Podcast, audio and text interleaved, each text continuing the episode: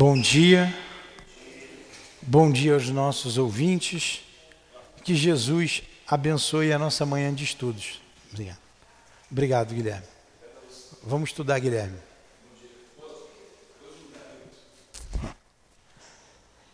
É, vamos ao Evangelho para depois iniciarmos os livros Céu e Inferno. Prece. Pronto, vamos ler o prefácio pelos obsidiados. Viu, Malu? Olha que beleza. Isso aqui é um tratado de obsessão, você entender obsessão.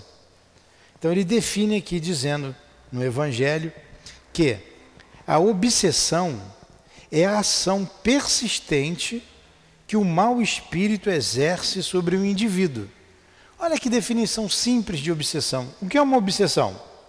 É a ação persistente que o mau espírito exerce sobre o indivíduo. Ela apresenta características muito diferentes, desde a simples influência moral, sem sinais exteriores sensíveis, até uma perturbação completa do organismo e das faculdades mentais. Ela faz desaparecer, pouco a pouco, todas as faculdades mediúnicas. Na mediunidade psicográfica, ela se traduz pela obstinação de um espírito em se manifestar com a exclusão de todos os outros. Gente, a obsessão, ela é uma verdadeira pandemia. E as pessoas não se dão conta disso. Não se dão conta disso. É muito comum, é algo que deveria ser tratado na, na, na, nos hospitais. Nos hospitais. Mas o que, que acontece? Chega lá, toma um remédio. Dá um tarja preta. Para quem escuta espírito, tarja preta, viu? Tinha que ser, o médico tinha que conhecer isso, mas a ciência não aceita a existência da alma, só olha o corpo. Né? Um dia chega lá. A obsessão, assim como as doenças de, e todas as tribulações da vida, devem ser consideradas como uma prova ou uma expiação e aceitas como tal. Assim como as doenças são o resultado das imperfeições físicas, assim como as doenças são o resultado das imperfeições físicas que tornam, tornam o corpo acessível a influências perniciosas exteriores, a obsessão é sempre o resultado de uma imperfeição moral que permite o acesso a um mau espírito. A uma causa física se opõe uma força física. A uma causa moral é preciso opor-se uma causa moral. Para nos preservarmos da doença, fortificamos o corpo. Para nos garantirmos contra a obsessão, é preciso fortificar a alma. Daí a necessidade de o obsediado trabalhar pelo seu próprio aperfeiçoamento, o que, na maioria das vezes, é suficiente para libertar o do obsessor sem recorrer a pessoas estranhas. O auxílio torna-se necessário quando a obsessão degenera em subjugação e em possessão, porque nestes casos o paciente, por vezes, perde sua vontade e seu livre-arbítrio. Vou parar por aqui para não ficar muito comprido. Mas é, vocês leiam em casa, tá? Vou ler só mais um parágrafozinho. Ó, a obsessão é quase sempre o resultado de uma vingança exercida por um espírito que, na maior parte das vezes, tem sua origem nas relações que o obsidiado teve com o obsessor em uma existência precedente. Muito bem. Vamos então ao nosso a nossa prece. Agradecemos a Deus pela oportunidade de estudarmos a doutrina espírita. Agradecemos a Jesus sempre, o nosso mestre, o nosso guia, o nosso modelo, mas também aos guias da nossa casa de amor, que nos oferece um lugar seguro, protegido para estes estudos e a prática da doutrina espírita. Então, uma nossa gratidão ao altivo, à direção espiritual da nossa casa, a nossa gratidão a Allan Kardec, a Leon Denis, a quem pedimos inspiração, inspiração aos nossos guias, a direção da nossa casa. Em nome desses espíritos, em nome do amor, em nome do nosso amor, minha querida, mas acima de tudo, em nome do amor de Deus e do amor de Jesus Cristo, que iniciamos os estudos desta manhã em torno do livro O Céu e o Inferno. Que assim seja.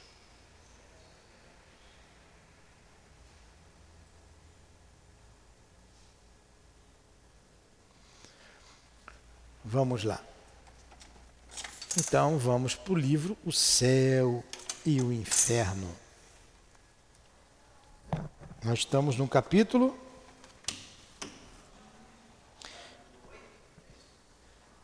é, capítulo 8, as penas futuras segundo o Espiritismo. Não é isso? Oitavo.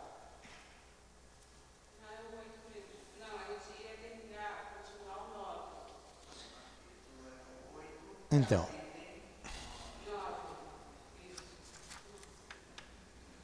Cadê a, a menina daqui? É, pede para ela vir aqui, porque ela anota tudo. A Andressa. Mas é o capítulo 8, a questão oitava, não é não? Eu disse que ia voltar. É isso mesmo, Código Penal da Vida Futura. Código Penal da Vida Futura. A questão é a oitava. A duração do castigo está subordinada à melhora do espírito culpado. A duração do castigo está subordinada à melhora do espírito culpado. Eu acho que eu já me achei, Andressa. É o capítulo 8, oitava questão, não é?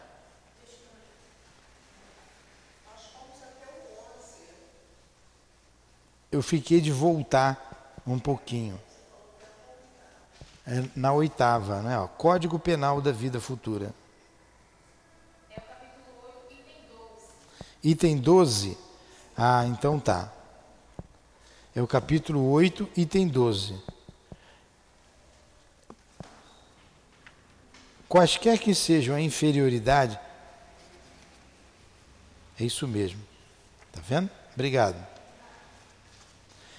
Ó, quaisquer que sejam a inferioridade, é o item 12, e a perversidade dos espíritos, Deus jamais os abandona. Todos têm seu anjo guardião que vela por eles. Então, por mais ruim que seja a pessoa, que seja o espírito, por mais maldade que ela tem, Deus vela por todos. Todo mundo tem um anjo da guarda, sabia, dona Berenice? Todo mundo tem um anjo da guarda. Esse anjo da guarda pode cuidar de uma pessoa, mas pode cuidar de muitas pessoas ao mesmo tempo.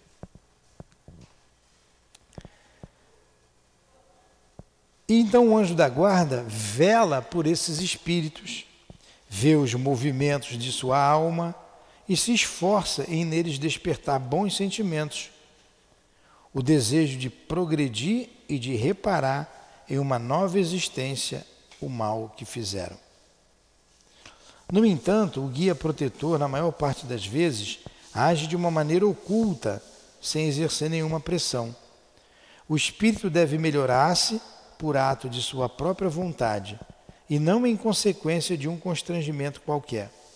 Ele age bem ou mal em virtude do seu livre arbítrio mas sem ser fatalmente empurrado para um ou outro sentido. Se fez o mal, disso sofrerá as consequências por tanto tempo quanto permaneça no mau caminho. Desde que dê um passo na direção do bem, sente imediatamente seus efeitos. Então vamos lá. Nós vimos o item, todos esses itens aqui do Código Penal da Vida Futura.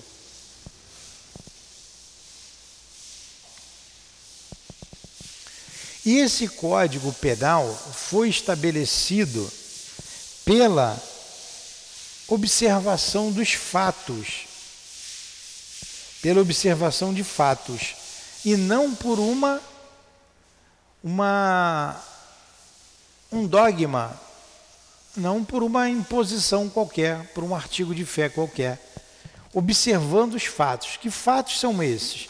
Através da mediunidade, conversando com os espíritos. E se chegou à conclusão que nós temos aqui no livro. A conclusão é que não existe o inferno, não existe, a puni... não existe o céu beatífico, mas também não existe o inferno. E que a punição é de acordo com o mal que você pratica e ela dura o tempo necessário para o seu arrependimento. E que Deus ampara todo mundo, Deus não larga ninguém, senão Deus não seria bom se ele largasse alguém no sofrimento do inferno. E nessa que nós lemos agora, no item 12, ele está dizendo que todo mundo tem um anjo da guarda, por mais abjeto que seja um ser humano, ele tem um protetor. Ele está no caminho do mal, mas um dia ele estará no caminho do bem. E a gente sofre no mundo espiritual as consequências do que a gente fez aqui na Terra.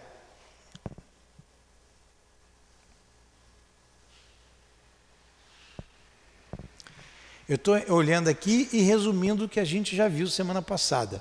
No item segundo, ele vai dizer que nós somos perfectíveis. O que é uma coisa perfectível? Perfectível é que não é perfeita.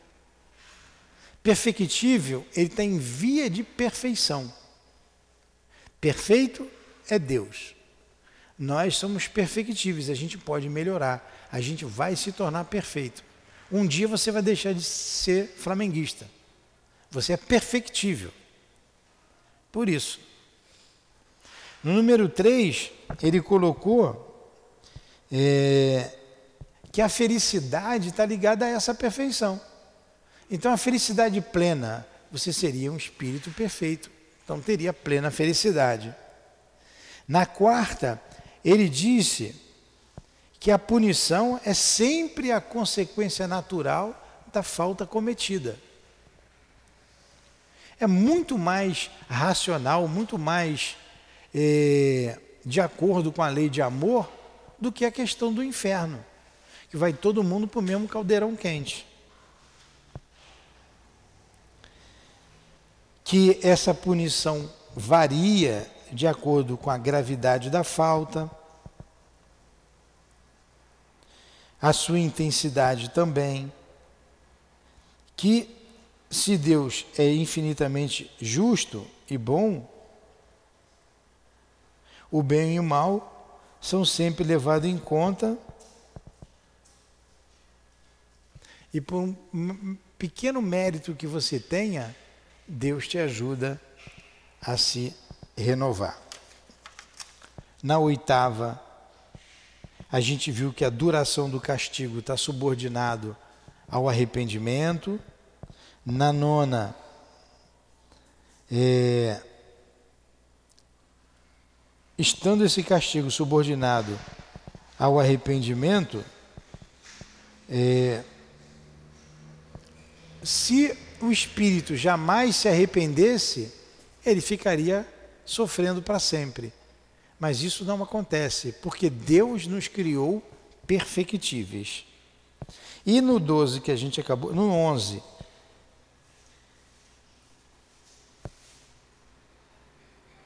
ah, uma, uma das situações que faz com que o espírito pense que vai sofrer para frente, é o que está no 10, é você não saber quando vai acabar a punição. No 11, a gente vai melhorar, não ocorre da gente nunca se melhorar. No 12, a gente acabou de dizer que Deus jamais abandona, que todos nós temos um anjo da guarda. Tudo bem até aí? Aí ele continua aqui. O arrependimento é o primeiro passo em direção à melhora do espírito, mas ele apenas não basta, é preciso ainda a expiação e reparação. Arrependimento, expiação e reparação são as três condições necessárias para apagar o traço de uma falta e suas consequências. O arrependimento suaviza as dores da expiação. Assim, ele dá esperança e prepara os caminhos da reabilitação. Mas só a reparação pode anular o efeito, destruindo a causa. O perdão seria uma graça e não uma anulação. O arrependimento pode acontecer em quaisquer parte, em qualquer época. Se ele for tardio, o culpado sofrerá muito mais tempo. Então vamos lá. Eu leio, mas eu explico, viu, dona Berenice? A senhora já ouviu falar em aeronáutica? Já a senhora também já ouviu falar aeronáutica? Aeronáutica. O que é aeronáutica? Onde tem os aviões, não é? Aeronáutica. Trata lá dos aviões de voo. Sabe como é que se abrevia a palavra aeronáutica? AER. A-E-R. Ponto. Aeronáutica. Como que se abrevia padre? P-E. Né? Como que se abrevia a palavra Senhor, Berenice? Eu quero falar com o Senhor. Aí a senhora vai escrever, em vez de escrever a palavra toda, como é que abrevia? SR, né? SR é Senhor, correto? Senhora, SRA. Entendeu a abreviação de palavra? Então vamos lá. Aeronáutica, abreviação da aeronáutica, AR. A-E-R. Para nunca mais esquecer. A-E-R. É porque eu sou da aeronáutica, então fica mais fácil. Vocês vão lembrar de mim, ah, o seu Newton era da aeronáutica. A aeronáutica é AR. Aí vamos aqui que ele falou. Tem três fases. Essa questão da, do arrependimento. Como é que é essa, essa punição da vida futura? Você tem o um arrependimento, A de arrependimento, E de expiação, R de reparação. Arrependimento, expiação, reparação. AR, arrependimento, expiação, reparação. Então, morri.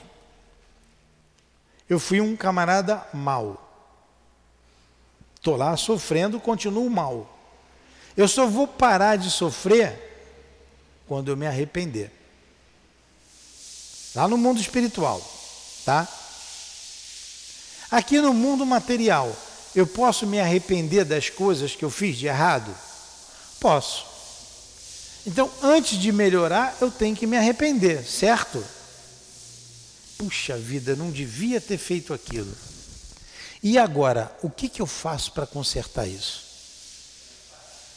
Aí vem a reparação. Mas antes da reparação, você tem a expiação. O que é a expiação? É a dor que você sente. Você está doente, você está sofrendo. Pô, eu fiz isso. Essa é a expiação. Você está marcado por aquilo que você fez. E agora? Vou ter que reparar. Então você pode se arrepender aqui no corpo, pode se arrepender no plano espiritual. Você pode espiar aqui no corpo, você pode espiar no plano espiritual. Não pode? Por exemplo, quando você vê uma criança que nasceu com câncer, é uma expiação. A menina que vem aqui na cadeira de roda, é uma expiação. E nessa expiação, toda expiação, a expiação, o espírito está doente, ele precisa ser cuidado. Toda expiação também é uma prova. A prova não está numa er, mas a prova é você fixar o conceito, entender o conceito, valorizar a vida. Se você está sofrendo, que é a expiação, e você reclamar, você não passou na prova. Você não foi resignado. A Lurdinha desencarnou. Eu tenho muito amor por ela. Aí eu ficar revoltado, revoltado contra Deus. revoltado, Deus não existe, Deus é mal, por que, que ele fez comigo isso? Eu estou passando na prova? Não, eu não estou sendo resignado. Agora, ela morreu, foi uma expiação? Para mim foi. Toda expiação é uma prova, nem toda prova é uma expiação. A gente tem provas na vida, né? Dificuldades. Para quê? Aprender com aquilo que a gente está sofrendo. Então, AER, arrependimento, é o primeiro passo. Expiação é o segundo. Com a expiação tem a prova. E o terceiro do passo é a reparação. Reparar o mal que você fez. A reparação só se dá aqui na Terra. Por exemplo, é, eu posso ter sido alguém que fiz muito mal para as pessoas. Fui duro. A vida inteira. Morri. Quando eu morri, eu me arrependi. Eu falei, meu Deus, o que, que eu fiz? Olha o arrependimento aí. Espio porque a consciência está culpada. Aí peço para voltar à terra e vou dizer assim: eu quero ser médico para ajudar as pessoas. Aí você é um médico que vou lutar muito, aí olha aí a, a, as, as lutas da vida, as dores da vida, e vou atender as pessoas, eu vou reparar o mal que eu fiz atendendo, dando saúde para as pessoas. Entendeu? Reparando o mal que eu fiz. Ah, mas eu não sou médico, não estudei. Ah, o médium, o médium repara. Quando você está dando um passe em alguém, você cobra dinheiro?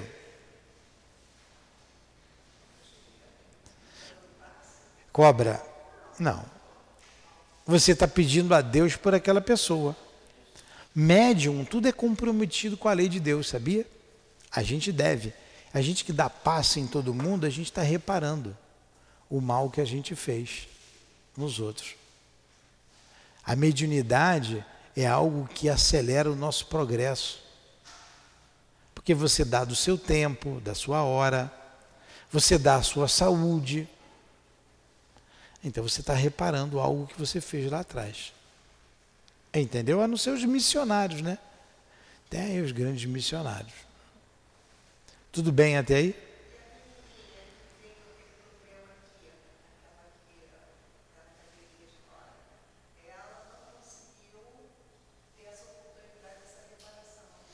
Ela está na expiação.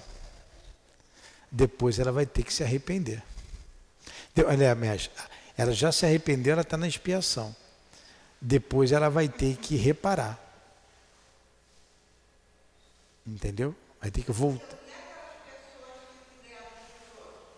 Que lê a mão dos outros? Ali são médiums que percebe na linha das mãos, ela vê assim, o futuro ou o passado da pessoa.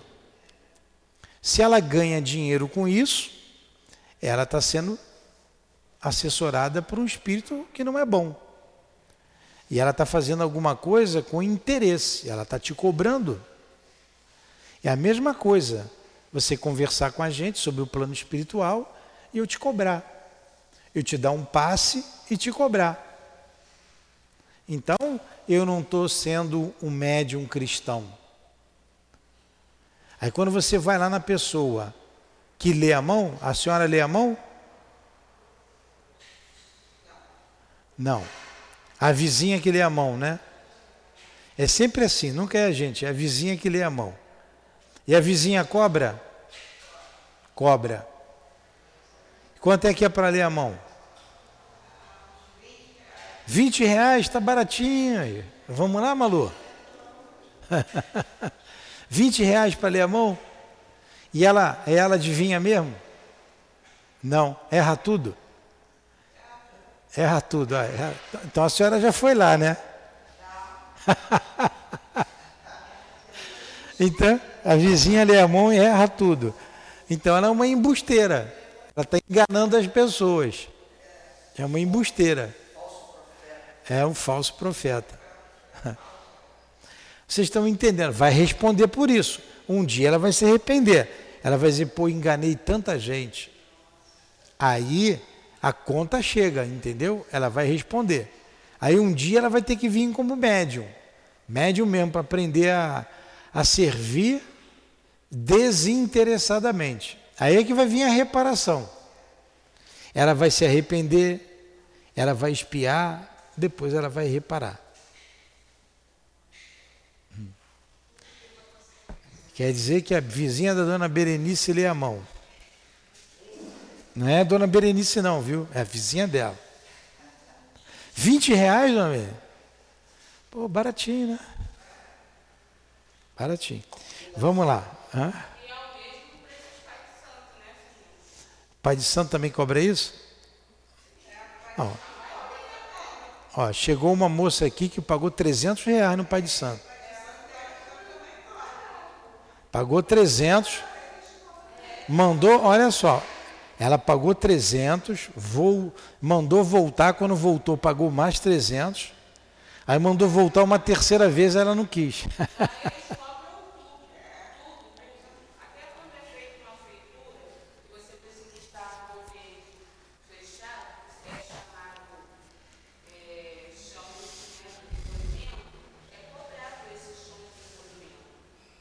vendo? Tudo são os outros, né? Vocês não foram nesses lugares, ninguém faz isso também. Vamos lá. É, a gente falou aqui, mas vamos ler. A reparação consiste em fazer o bem àquele a quem se fez o mal. Aquele que não repara seus erros nesta vida, por impossibilidade ou má vontade, se reencontrará em uma existência posterior em contato com as mesmas pessoas que tiveram queixa dele e nas condições escolhidas por ele mesmo, de forma que possa provar-lhes a sua dedicação e fazer-lhe tanto quanto mal lhes tenha feito. É isso aí que a gente acabou de dizer. Você vai ter que ficar no meio daqueles que você fez o mal para reparar esse mal fazendo bem. Tá legal? Pergunta?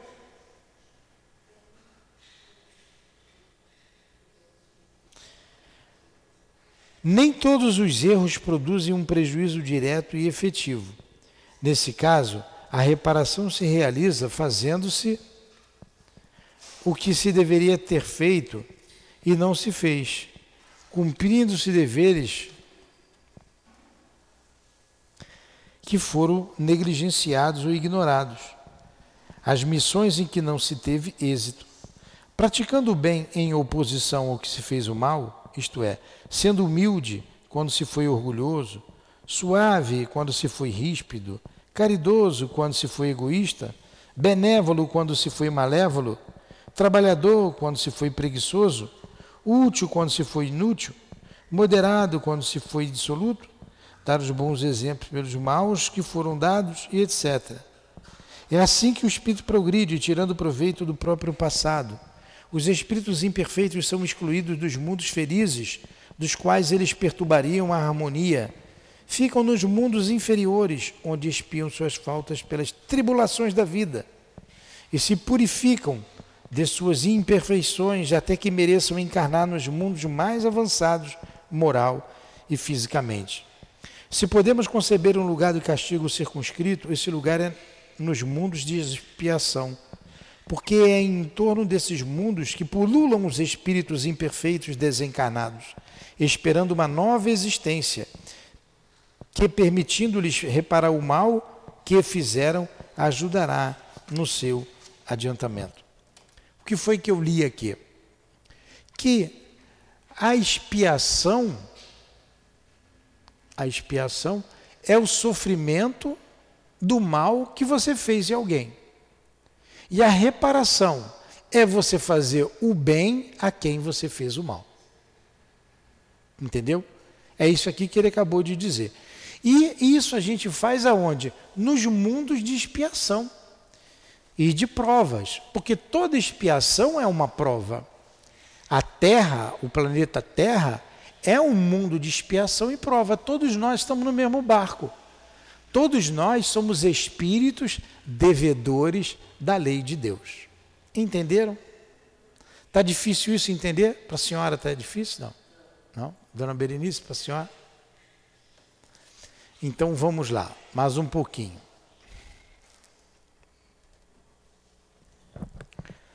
Está cansativo? Não. Então, número 13. Seria um erro acreditar que, por causa da lei do progresso, a certeza de cedo ou tarde chegar à perfeição e à felicidade pode ser para o espírito mal um encorajamento a perseverar por mal. Ah, já que um dia eu vou ter que ficar bom mesmo, deixa eu ir fazendo mal até quando der. Isso é um erro. Isso é um erro.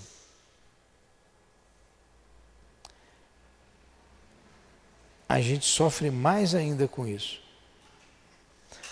Sob a condição de se arrepender mais tarde, né? Ah, deixa para lá, mais tarde eu me arrependo. Vai sofrer mais. Seria um erro porque, primeiro, o espírito inferior não vê o término da sua situação.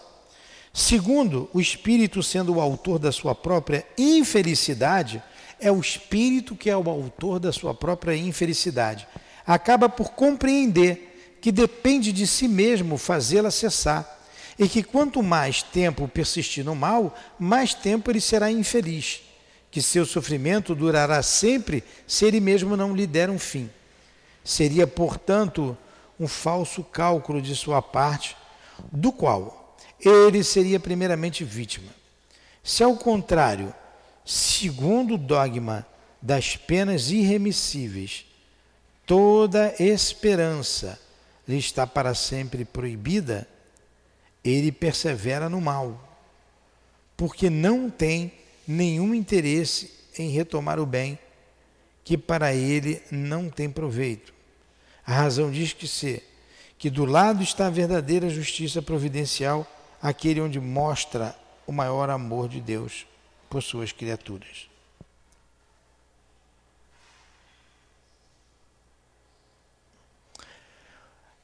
O que Kardec disse aqui. Eu estou no mal, vou continuar. Mais tarde eu me arrependo. Mais tarde. É um engano, deixa para outra vida. Depois eu vejo como é que fica. Vai sofrer mais vai sofrer mais. Porque a lei de Deus cobra isso, é da lei. Você não vai ter a consciência tranquila. Você não vai conseguir ir para um lugar bom. Você não vai conseguir. É por isso. Então a gente tem que se arrepender o quanto antes e começar a reparar. A gente que está reencarnado, a gente tem tudo para melhorar. Tudo. Porque por que, que eu vou esperar morrer para voltar para reparar? Por exemplo, a prova da pobreza, vocês que moram na comunidade, é uma prova. É uma prova e para muitos uma expiação. Pode ter uma missão ali? Pode. Alguém pode ter dito assim: eu vou voltar pobre porque eu quero experimentar pobreza. Pode. Mas a maioria está ali porque fez alguma coisa que não deveria com a riqueza. Foi indiferente à dor alheia, é, só queria para si, usou indevidamente os recursos que chegavam até ela, agora está numa situação de pobreza. Ela não pode reclamar porque é pobre, tem que ser resignada. O resignado é aquele que não reclama. Então, não reclamar, não blasfemar contra Deus e ter paciência. Ela está aprendendo a ter paciência. Dividir o pouco que tem com quem não tem nada. Fica dependendo da caridade alheia. É duro, eu sei que é duro. Morar no César Maia não é mole, não. No Coroado, eu acho que é mais triste ainda, não é? Apesar de que o César Maia também tem umas, umas vilas ali, uma, muita dor. Aí por que que. Coroado é pior, né? Então por que que Deus deixa que isso aconteça? É porque essas pessoas estão espiando alguma coisa do passado. Estão numa situação de muita dor, de miséria mesmo, de não ter um fogão. A pessoa não tem um fogão. E quando tem fogão, não tem dinheiro para o gás. Quando tem um fogão e o, e o gás, não tem a comida.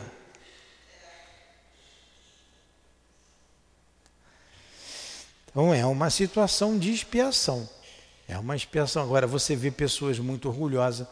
Uma vez a gente conseguiu um fogão, uma geladeira, ventilador, colchão, tudo lá para uma pessoa.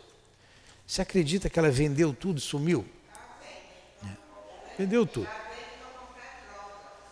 Passaram-se uns meses.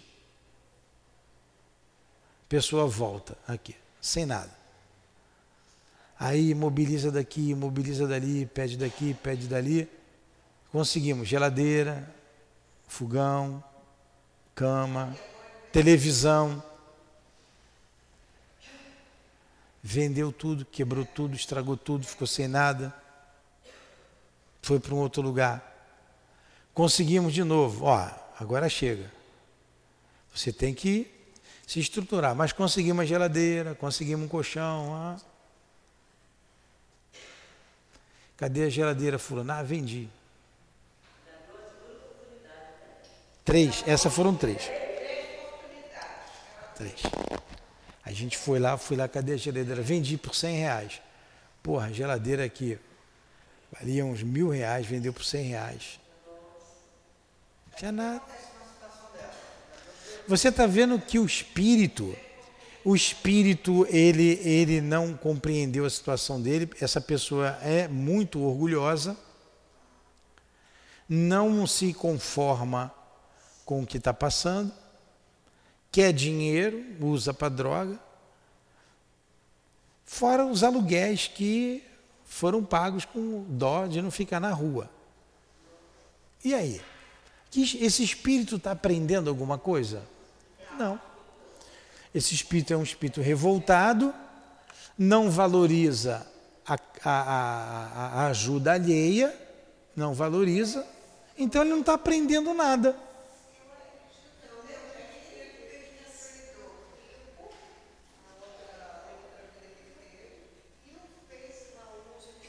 Com certeza.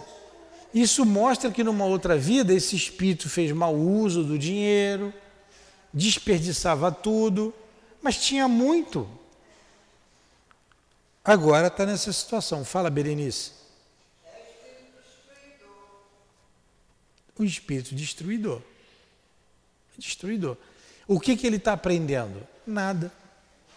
Essa expiação valeu? Não ela vai ter que passar de novo pela expiação, vai ter que reparar ainda o mal que ela fez, que dá para ver que fez mal, mau uso do dinheiro, mau uso dos recursos.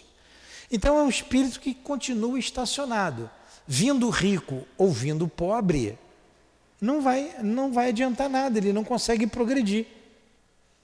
Aí a lei de Deus faz assim, dá mais dor ainda, mais dor para ver se ele aprende.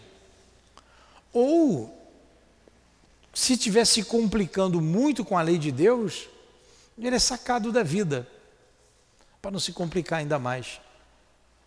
Sacado. Morre. De repente. Aí chega num plano espiritual, porra, fulano, olha só. Caraca, de novo. Mas Deus, Deus não fala assim, não. Quem fala assim sou eu. Deus é paciente.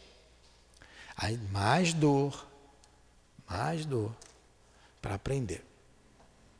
Entendeu como é que funciona?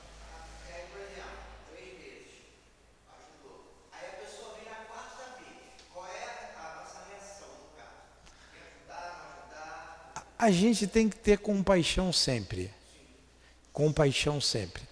Aí você vai ver a pessoa ali com fome, você não vai dar o, a comer? Compaixão. Quantas vezes você fez isso? E se você já fez isso muitas vezes também, E a misericórdia de Deus foi tão intensa que hoje você está aqui, já ouvindo, começando a ouvir. Mas o que você já, que, que a gente já fez lá no passado que a gente não, não lembra? E se nós estamos aqui é porque a gente deve a lei de Deus. Então essas pessoas, eles estão desenvolvendo em nós a paciência, a compaixão. Sabe que não tem jeito. Quer ver uma coisa? É, a gente parou um pouco. Quantas vezes, olha aqui a expiação. A nossa amiga ali da frente, a Selma. Todos os dias ela vem aqui. Cheio de razão, né? E cheio de razão. Todo dia. Não, daqui a pouco ela chega aí. Ontem ela ganhou um dinheirinho, então ela não vem hoje. Deve estar chapada ali. Então ela chega aqui bêbada, pedindo dois reais, três reais. E a gente sempre dá. O que, que eu vou fazer? Sai daqui? Vai embora? A conselho não adianta falar mais.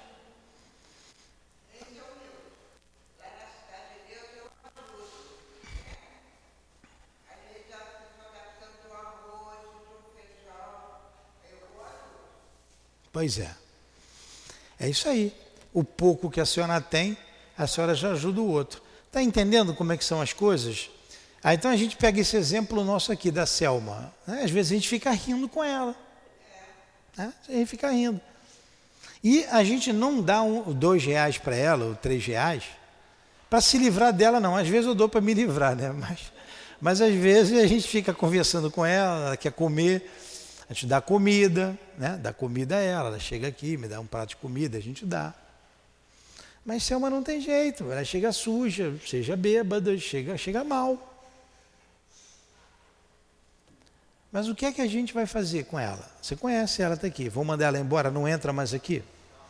Às vezes ela no outro dia eu falei, vai, você vai sentar, vai, ela não tinha bebido nesse dia não. Você vai tomar passe, no final eu, eu converso com você. Ela queria dois reais, vai assistir lá a reunião.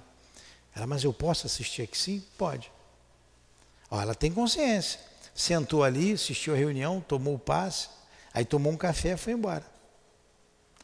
Então está exercendo o quê? Compaixão.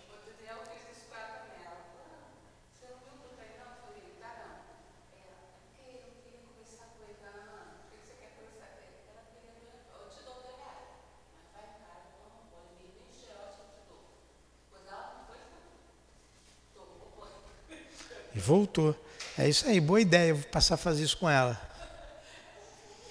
Então vamos parar por aqui, para a gente começar na aula que vem aqui. Onde é que a gente parou? No 13, né?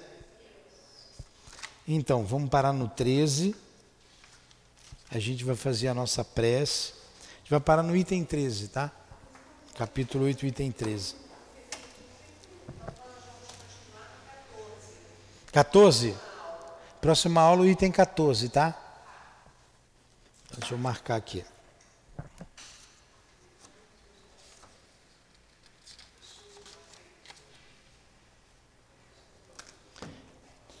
Então agradecemos a Deus, né? Agradecemos ao nosso professor José Jorge, o patrono desse estudo, nosso amigo querido, muito obrigado pela tua inspiração, pelo teu carinho.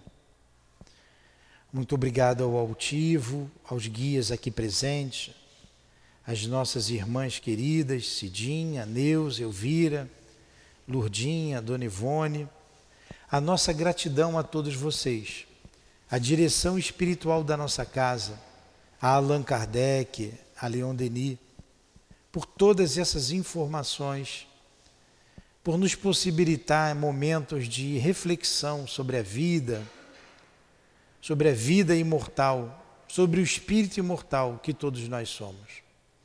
Que Deus abençoe a todos nós, encarnados e desencarnados. Em nome do altivo, em nome da direção espiritual da nossa casa, do nosso José Jorge, de Kardec, de Leon Denis, em nome do amor, do nosso amor, do teu amor, Senhor. Mas acima de tudo, em nome do amor de Deus, nosso Pai, encerramos os estudos da manhã de hoje em torno do livro o céu e o inferno. Que assim seja.